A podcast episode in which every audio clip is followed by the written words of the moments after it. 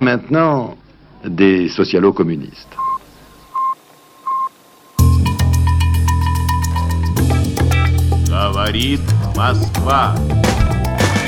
Je crois aux forces de l'esprit pour aller amuser la galerie. There is no alternative. Des astres, l'alignement des astres. Aber das ist des Bürgertums. Time will tell.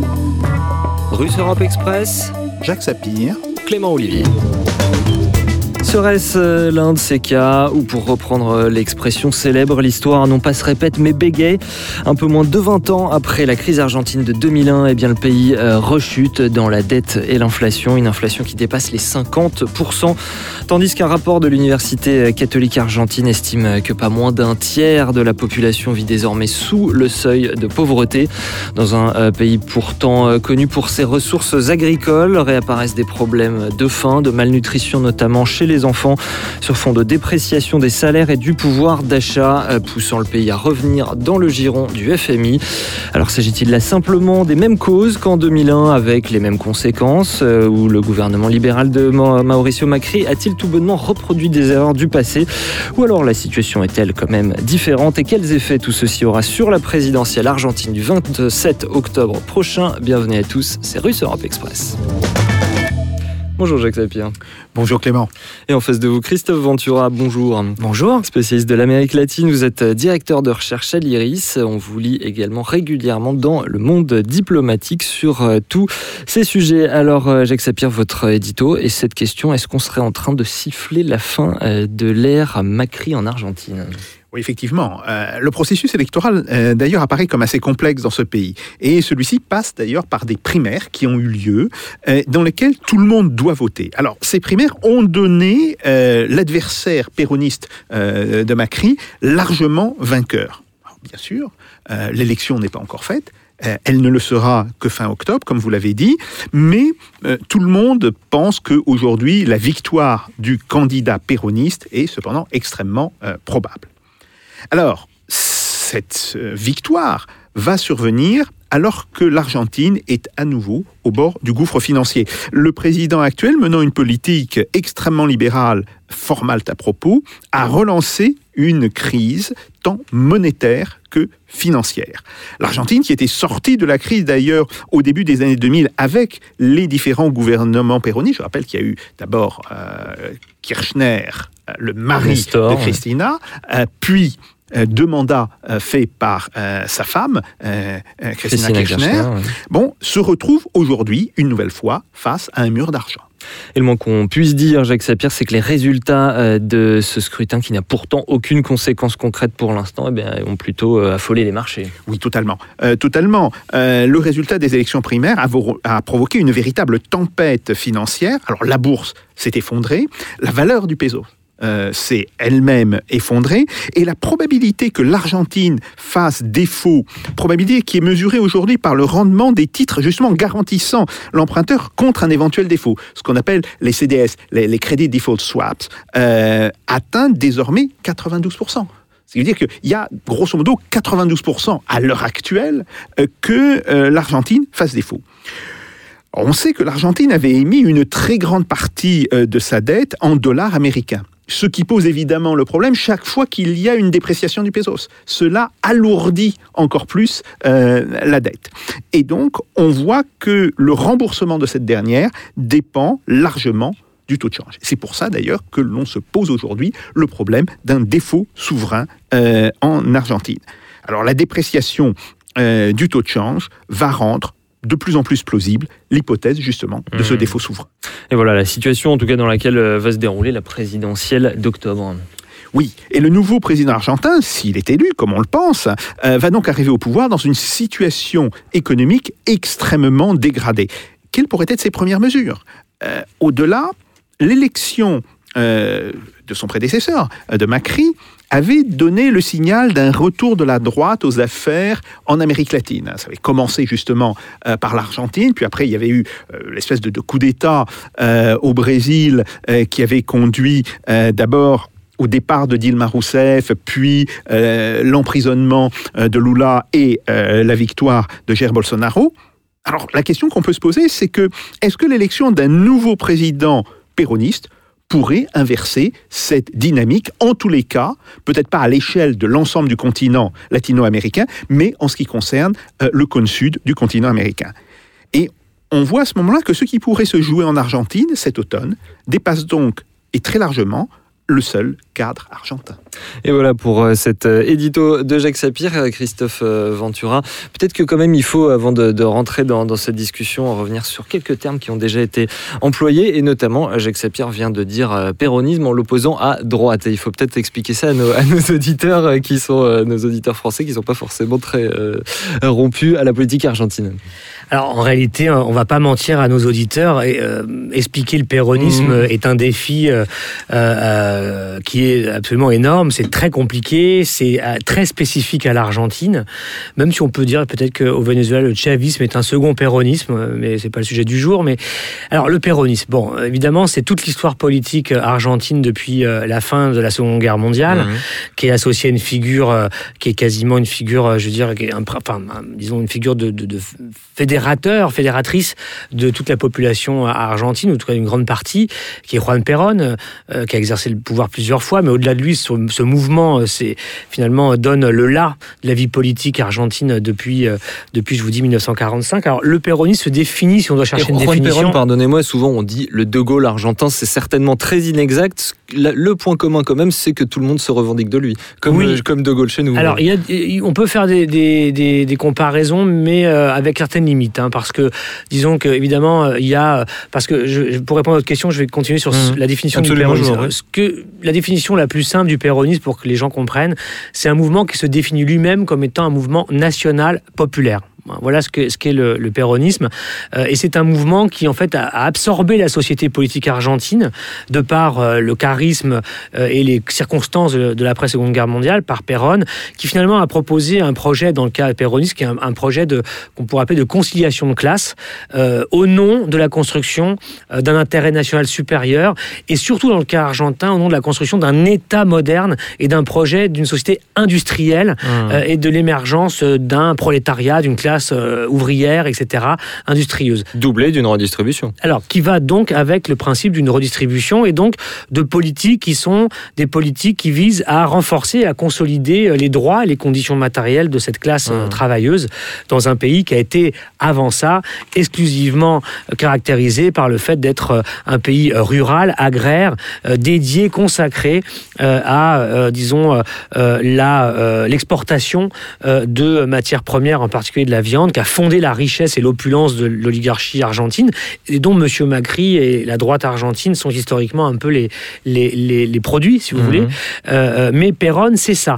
Alors la comparaison avec De Gaulle, euh, oui et non, parce que De Gaulle, il y a de cela, dans des conditions exceptionnelles, qui sont aussi la, Seconde Guerre mondiale, mais il y a le fait que le péronisme, lui, a absorbé toute la société Mhm. politique, alors que le gaullisme s'est construit face au communisme, face au projet social-démocrate, et même une partie d'ailleurs de, de la droite euh, française. Euh, alors que dans le cas du péronisme, on a autre chose, ça a été beaucoup plus loin finalement. L'autre point commun, c'est évidemment que ce qui peut rassembler euh, dans euh, euh, ce que certains appelleraient une forme d'une théorie populiste du politique, de la société politique, ce qui peut rassembler et cimenter les secteurs de la société, c'est le principe fédérateur d'une figure qui est celle du, qui incarne cet État qu'on construit et qui était euh, dans son premier âge originel en tout cas. Aujourd'hui, on a donc diverses personnes qui se revendiquent du péronisme, et notamment euh, un centre euh, gauche qui est celui de, de Christina Kirchner, l'ancienne présidente, qui euh, se représente en tant que vice-présidente, cette fois-ci euh, dans, un ticket, ce qui me permet euh, de vous lancer sur un- une deuxième mise au point qu'il faut peut-être faire, c'est le, système électoral assez complexe qui existe en, en Argentine. C'est un, système présidentiel, pour autant il est truffé de coalitions dans tous les sens. Alors là aussi, c'est un, système politique qui est très particulier à une situation politique unique, hein, celle justement dont on avait parlé précédemment avec le péronisme, euh, mais qui a une cohérence et une fonctionnalité euh, en Argentine. Au fond, ces primaires euh, qui ont eu lieu le 11 août dernier, avec la victoire écrasante de Alberto Fernandez, qui a gagné avec 49% des voix contre 33% à Macri, 18 points d'écart entre les deux, c'est déjà en fait une- un premier tour d'élection présidentielle euh, Mhm. pour, dans le schéma argentin. Ça a été construit à la fois pour donc créer un vote obligatoire. hein. Il y a eu, il y a eu, pour le coup, il y a eu 75% de participation, c'est-à-dire plus que lors des primaires de 2015, lorsque Macri était opposé à Daniel Scioli, qui était le candidat du, du kirchnerisme sortant. Euh, donc, c'est une espèce de tour de chauffe, c'est pas des primaires fait. comme aux États-Unis. Non, non. c'est- pas là pour départager dans chauffe, chaque C'est une camp. euh, élection avant l'élection, c'est une sorte de premier tour qui dit pas son nom et qui a une vocation euh, dans l'univers. Il faut vraiment se jeter, mettre là-dedans. Dans l'univers du péronisme et des quelques secteurs politiques qui sont en dehors, ça oblige en quelque sorte euh, à, à unir les forces directement pour euh, éviter la profusion, la prolifération de candidats qui sont euh, issus, euh, de, enfin qui sont internes, qui seraient internes au secteur Mmh. et au courant qui traverse le péronisme. Ça permet en quelque sorte de d'obliger tout le monde euh, à euh, se focaliser sur, euh, disons, le- le- le- la, la construction d'une seule candidature pour tout le péronisme. Ça sert à ça, en fait. Hmm. Euh, du coup, qu'est-ce que voilà, comment vous voyez la, situation euh, actuellement, cette euh, déroute économique qui favorise du coup le, le camp péroniste de gauche?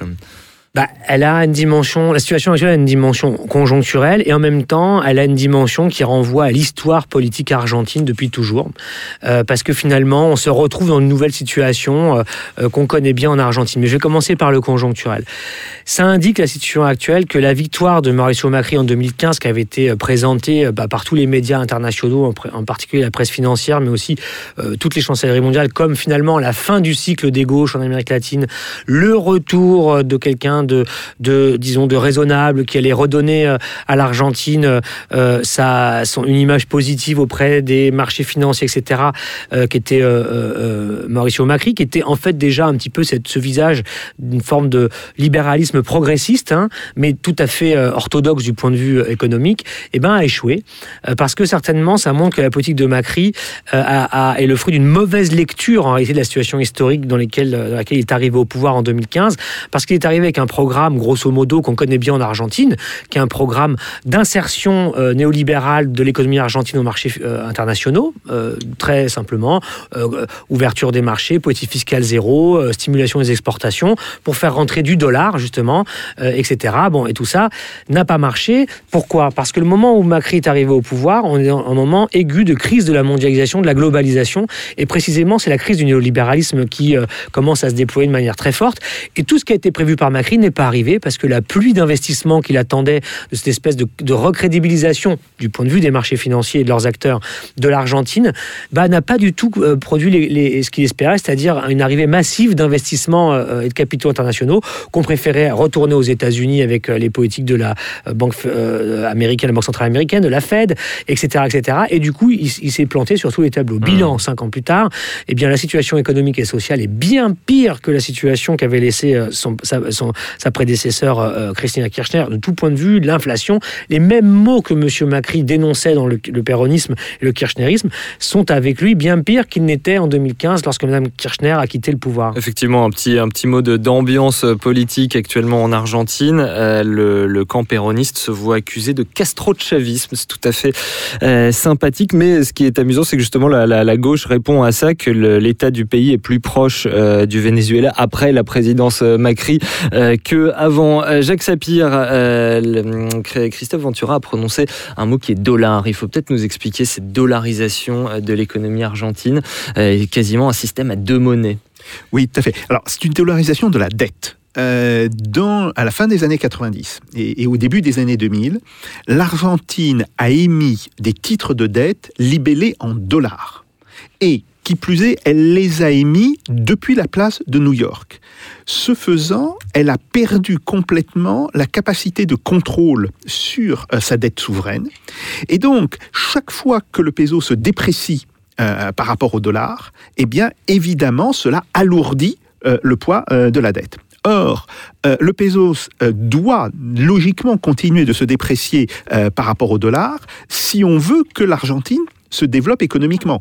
Car euh, l'Argentine a, pour toute une série euh, de raisons structurelles, un taux d'inflation supérieur à celui du, dollar, à celui des États-Unis. Donc, si euh, le taux de change était fixé, cela ferait que très rapidement les prix intérieurs argentins deviendraient prohibitifs et donc on importerait bien plus que l'on exporterait.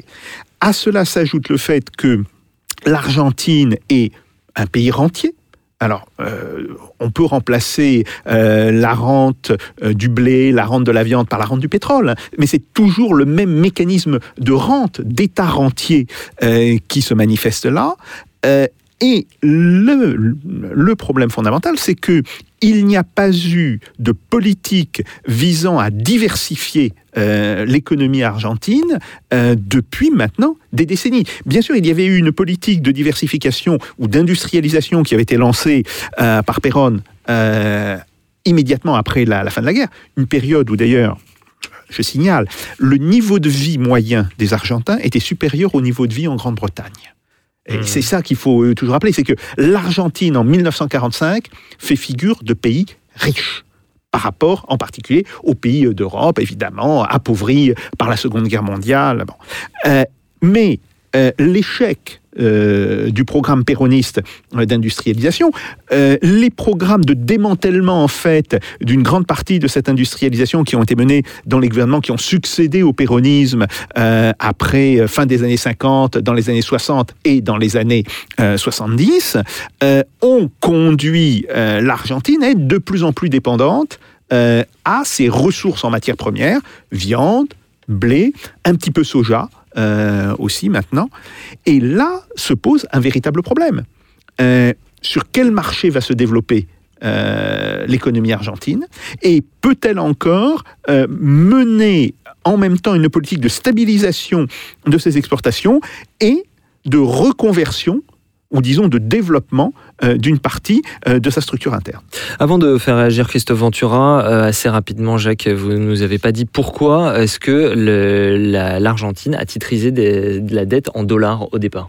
Et si vous voulez, elle a titrisé de la dette en dollars, tout simplement parce que qui peut prêter à l'Argentine?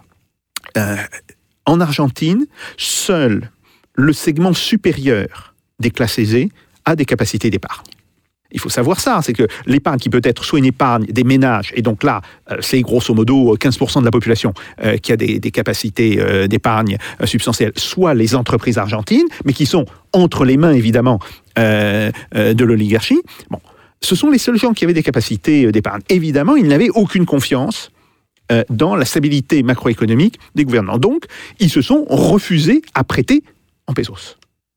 Et donc, le gouvernement argentin, au lieu de se dire, bah, puisque ces gens qui ont des capacités d'épargne se refusent à nous prêter, est-ce qu'on ne peut pas, d'une certaine manière, les contraindre par différents moyens fiscaux?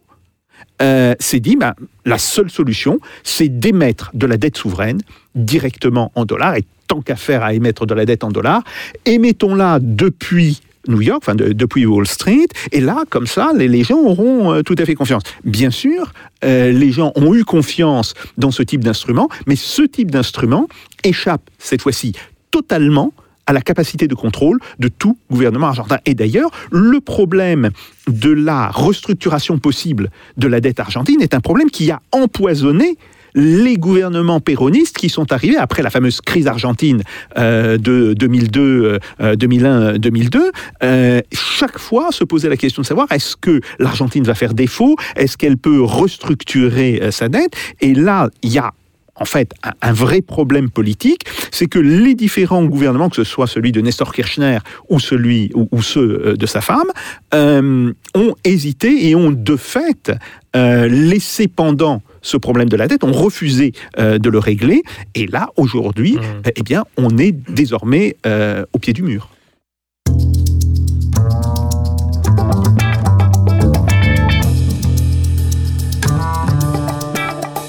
Russe Europe Express, Jacques Sapir, Clément Olivier. Et une dollarisation en plus qui, qui, euh, empoisonne pas mal la, la vie des gens, puisque quand le peso chute, le dollar est d'autant plus euh, fort, ce qui, ce qui déstabilise évidemment le- la, la vie quotidienne d'une large partie de, de la population. Euh, Christophe Ventura, ce qui, euh, tout ceci nous, nous ramène à notre époque où euh, l'Argentine est revenue dans le, dans le giron du FMI. Euh, J'ai repris une euh, citation de Christine Lagarde au, au moment du dernier G20. Elle était optimiste euh, à ce moment-là, où on en est aujourd'hui de, de ce point de vue-là? Bah, euh, c'est une formule euh, de circonstance, euh, cet optimisme. Euh, en fait, aujourd'hui, la situation est la suivante. Et déjà, Mauricio Macri lui-même a pris cette direction, ce qui a d'ailleurs expliqué la, démission de son ministre des Finances après les primaires, qui lui était l'homme de la négociation avec le FMI. Euh, quelle est aujourd'hui la situation? Eh bien, les Argentins demandent une restructuration de leur dette parce qu'elle est impayable et les taux d'intérêt s'envolent. Et donc, c'est sans fin cette affaire-là. Déjà que l'Argentine aujourd'hui est le pays le plus endetté au monde. Jamais le FMI a fait un prêt aussi important euh, à un pays. 57 milliards. Voilà, 57 milliards, déjà 44 ont été dollars. déboursés, 44 milliards ont été déboursés déjà. Enfin, le pays a plus de 100 101 milliards, je crois, de, de dettes qu'il doit rembourser euh, entre maintenant et 2021. Bon, tout ça est strictement impossible. Donc, Monsieur Macri, à son tour, va vers une demande et le rapport de force politique euh, l'empêche d'aller contre ça, puisqu'il est face à Alberto Fernandez qui, lui, Mmh. il exige cette restructuration d'ores et déjà de euh, cette dette. Alors, euh, Madame euh, euh, Lagarde parle au nom d'une institution qui est en fait divisée sur la question, hein, d'après ce qu'on peut lire en tout cas dans la presse économique internationale. Euh, parlait à l'époque, puisqu'elle n'est ah oui, plus à son ah oui, poste. vous avez- elle n'est ouais. plus. En tout cas, euh, la presse économique nous dit quoi financière La presse économique et financière nous dit qu'au sein du FMI, il y a des points de vue différents sur ce Mhm. qu'on vient de faire. Le prêt qui a été consenti, ils sont un petit peu aussi pieds et poings liés, le FMI, avec ce pays, parce qu'ils ont donné beaucoup d'argent à, à l'Argentine et parce qu'il il y en a qui sont prêts à discuter d'une restructuration euh, modérée euh, avec l'Argentine et d'autres qui sont prêts, alors ce qui peut-être revient au même, je sais pas, je- sous le contrôle de Jacques, euh, d'autres disent ben non, on va pas restructurer, mais on peut peut-être encore leur prêter un peu plus pour finalement accroître l'endettement, mais ce qui revient finalement peut-être un, un- un peu au même. Juste une petite chose. Je vous en prie. ouais. Parce que tout à l'heure, je parlais du point de, la question conjoncturelle, mais structurelle, ça, ça- je rebondis sur ce que disait Jacques, parce qu'il il a visé tout à fait juste. Il y a un problème de fond dans l'économie euh, argentine qui est structurel. Il y a une contradiction d'un pays qui a cherché à, à devenir une puissance industrielle et qui est en même temps dépendant euh, d'un secteur agricole qui est dépendant, lui, des exportations sur les marchés internationaux. Et en fait, euh, la difficulté, c'est qu'à chaque fois qu'il y a eu une, expansion de l'économie, euh, en particulier par l'économie redistributive, et qui a consommé du dollar, justement, en général, l'exportation, la rente export, exportatrice de, de du soja, etc., ne suffit pas, en fait, à, avoir les ressources et, les devises nécessaires à nourrir la consommation intérieure. Parce que il manque, en fait, euh, finalement, euh, de l'argent, tout simplement. Et donc, l'Argentine est, est prise dans un mouvement pendulaire euh, en permanence entre ça. Quand il y a une phase d'expansion, ça crée des tensions macroéconomiques. Et puis, quand il y a des phases de, de- de récession, eh ben, c'est la catastrophe totale. Deux modèles de développement économique sont toujours battus euh, en Argentine. Un qu'incarne Alberto Fernandez et le kirchnerisme, qui est ce qu'on appelle le national, le national développementalisme, qui vise finalement à substituer les importations par une production nationale, mais qui est aussi un peu une chimère, après laquelle l'Argentine court, parce qu'elle n'a jamais réussi à le faire euh, vraiment. Et puis un autre mm, qui est celui de Macri, qui est donc l'insertion d'une économie par son commerce extérieur dans les marchés internationaux. Et on est de nouveau face au choc, finalement, la confrontation entre ces deux modèles. Et sur, euh, sur la politique euh, plus sociale en interne, ce qui est intéressant, c'est que du coup, là, on a l'impression que Macri se met un petit peu à faire du Kirchner, euh, une urgence alimentaire, su- suppression de la TVA euh, pour euh, certains produits alimentaires, euh, augmentation des, retraites. C'est c'est des- c'est le, le- On est dans le, on essaie d'éteindre l'incendie là avant les élections. Et quoi encore faudrait-il ajouter le contrôle d'échange, qui est Mhm. symboliquement énorme, parce qu'il a été élu sur l'idée qu'il allait en finir avec ses barbaries euh, économiques. Et aujourd'hui, il arrive en bout de course à réinstaller un contrôle d'échange sur les entreprises et sur les ménages. De toute façon, ces mesures arrivent trop tard. Je crois qu'elles viennent euh, signer une défaite politique après le 11 août. Il, a, il, il essaye de prendre en compte, euh, disons, le message et le raz-de-marée de l'opinion publique argentine, qui tout simplement euh, vit plus mal qu'elle n'a jamais vécu depuis 20 ans. hein. depuis la crise de 2001-2002, les Argentins qui ont connu une période, euh, disons, de, de- d'expansion et d'amélioration euh, et de réduction sensible de leurs problèmes structurels, justement les inégalités, etc. Aujourd'hui, euh, je veux dire, vivent de plus en plus mal. Et donc, euh, il est obligé de lâcher du lest avec des mesures qui visent à stimuler peut-être un peu la consommation euh, et à éviter un peu la fuite des capitaux. Mais c'est du bricolage qui arrive un peu tard. Et alors, Jacques Sapir, il faut peut-être euh, nous réexpliquer. Vous avez utilisé le mot, le, vous avez le terme de CDS, Credit Default Swaps, euh, tout à l'heure. Il faut peut-être nous expliquer euh, pourquoi, euh, déjà, qu'est-ce que c'est et pourquoi ce taux de 92% est inquiétant. Alors, euh, le taux de 92%, je le précise, c'est la probabilité d'un défaut, mais qui se découle évidemment du, du taux des CDS. Qu'est-ce que c'est que les, les CDS, que les, les Credit Default Swaps? Eh bien, euh, ce sont euh, en fait des garanties de remboursement euh, du crédit que vous avez acheté du titre que vous avez acheté que vous placez. Euh, évidemment, euh, les gens ne vont pas vous racheter immédiatement, mais ils s'engagent, en cas de défaut de l'émetteur, de vous racheter le titre. Donc, c'est une assurance de défaut que l'on prend, qui devrait être normalement d'ailleurs prise par une compagnie d'assurance. Mais ça, si vous voulez, c'est vraiment la finance de marché. Là, on, on- on donne euh, au marché euh, la capacité de jouer euh, le rôle de l'assurance. Mais ça joue, pourquoi ça joue un rôle extrêmement important? Parce que, évidemment, les taux de ces CDS varient et ils se mettent à monter de manière extrêmement élevée quand on pense que la probabilité d'un défaut est euh, très élevée. Donc, euh, c'est ce qui se passe. Alors, pour En revenir- un mot, l'Argentine est au bord du défaut. elle est au bord du défaut. Elle est au bord du défaut. Euh, c'est une évidence. Et d'une certaine manière, c'est une situation qui n'est pas sans rappeler la situation de la Russie en juin 1998. Vous savez qu'en août 1998, il y a eu le, le défaut souverain. Bon, pourquoi? Parce que l'Argentine combine deux problèmes.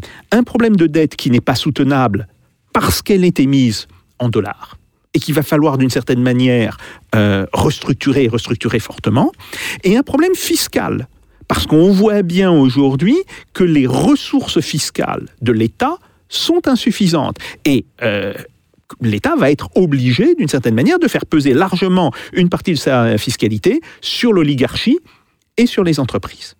La seule chose qui pourrait redonner, d'une certaine manière, une marge de manœuvre au nouveau président et, à son nouveau gouvernement, serait de faire un défaut.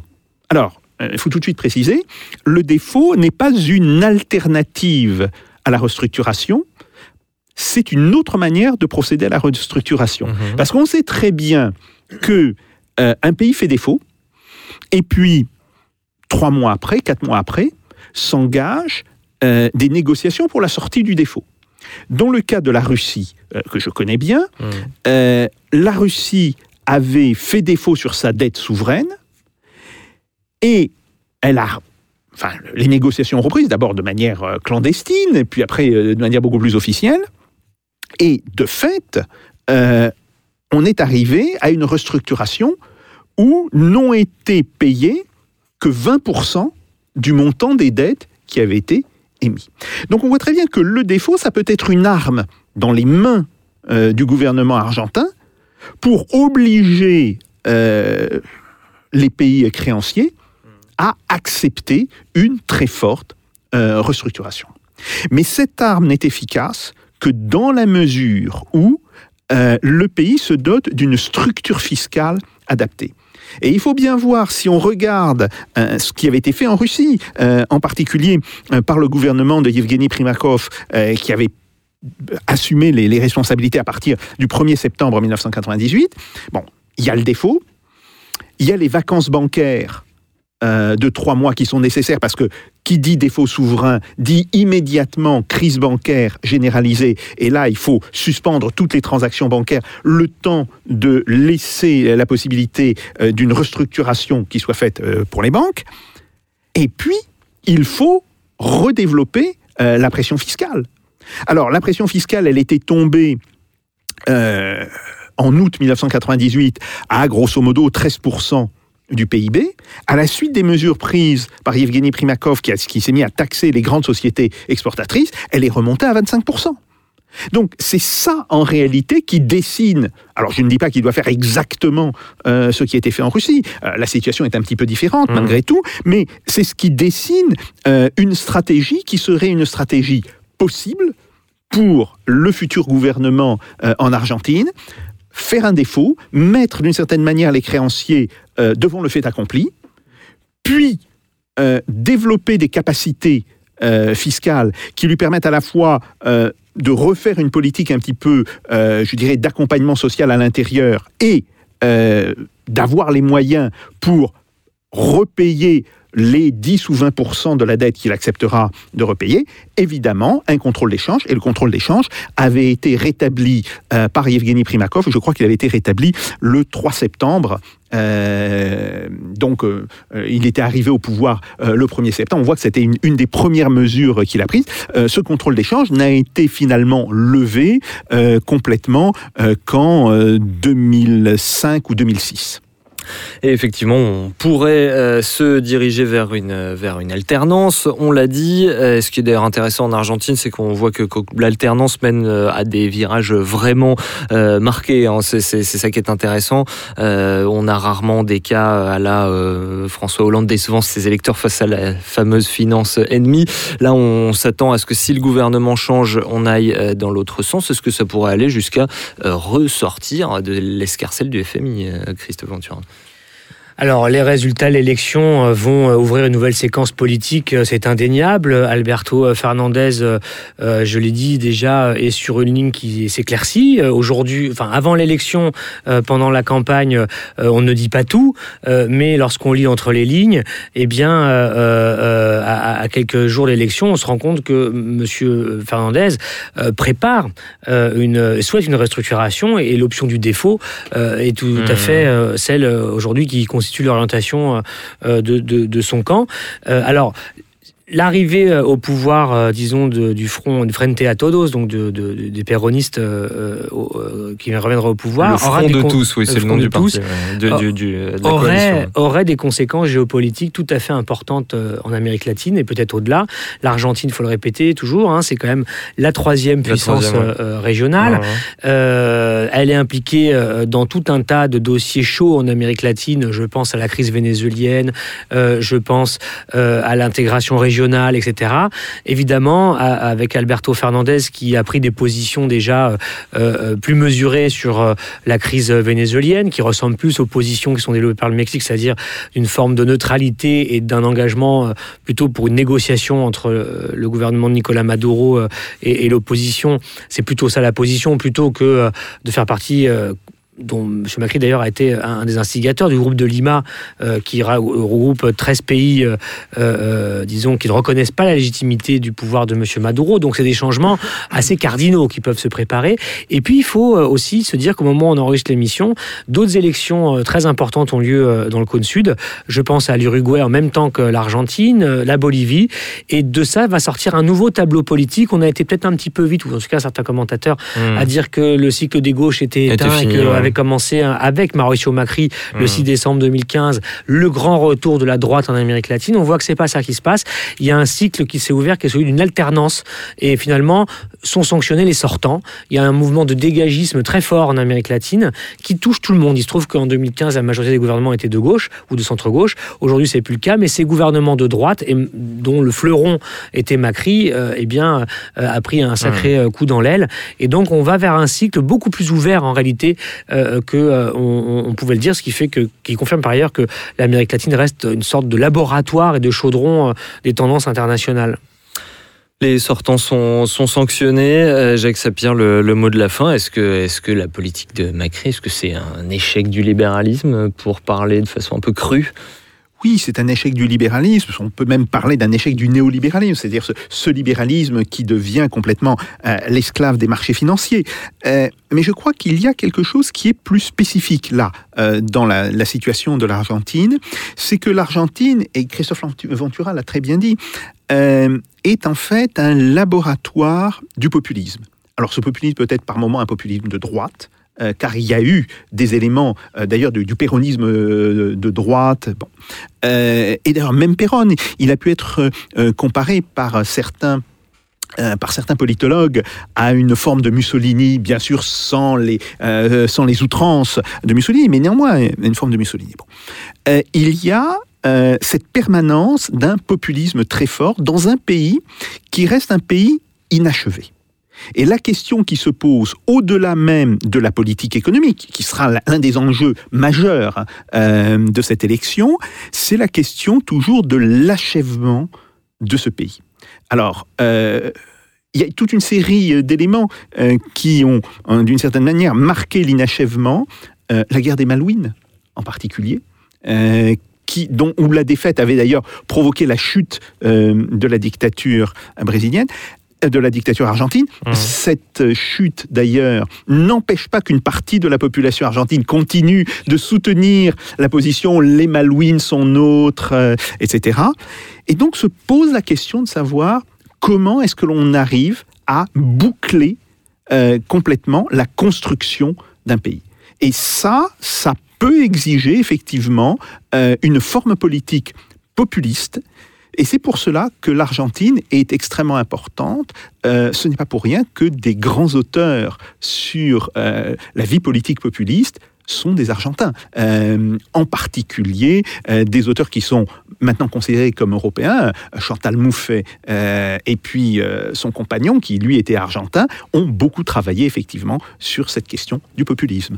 Voilà, affaire euh, à suivre. 27 octobre, la présidentielle euh, argentine. Merci beaucoup, euh, Christophe Ventura. Merci. Merci euh, bien sûr aussi à vous, Jacques Sapir, et à vous, les auditeurs, d'avoir été avec nous. Vous retrouvez cette émission, bien sûr, en vidéo sur la page YouTube de Spoutnik France, en podcast sur toutes les plateformes. Attaché de production, Jean-Baptiste Mendes, au montage Thibaut Pica, et un merci tout particulier aujourd'hui à notre euh, ingénieur du son Pipo Picci, l'enfant du pays, pour son, euh, ses précisions euh, d'argentin hors antenne qui m'ont aidé à ne pas paraître trop incompétent aujourd'hui. Une fine équipe, en tout cas, qui vous dit à la prochaine dans Russe Europe Express avec Jacques Sapir. Et en attendant, faites pas vos Jacques. Salutations.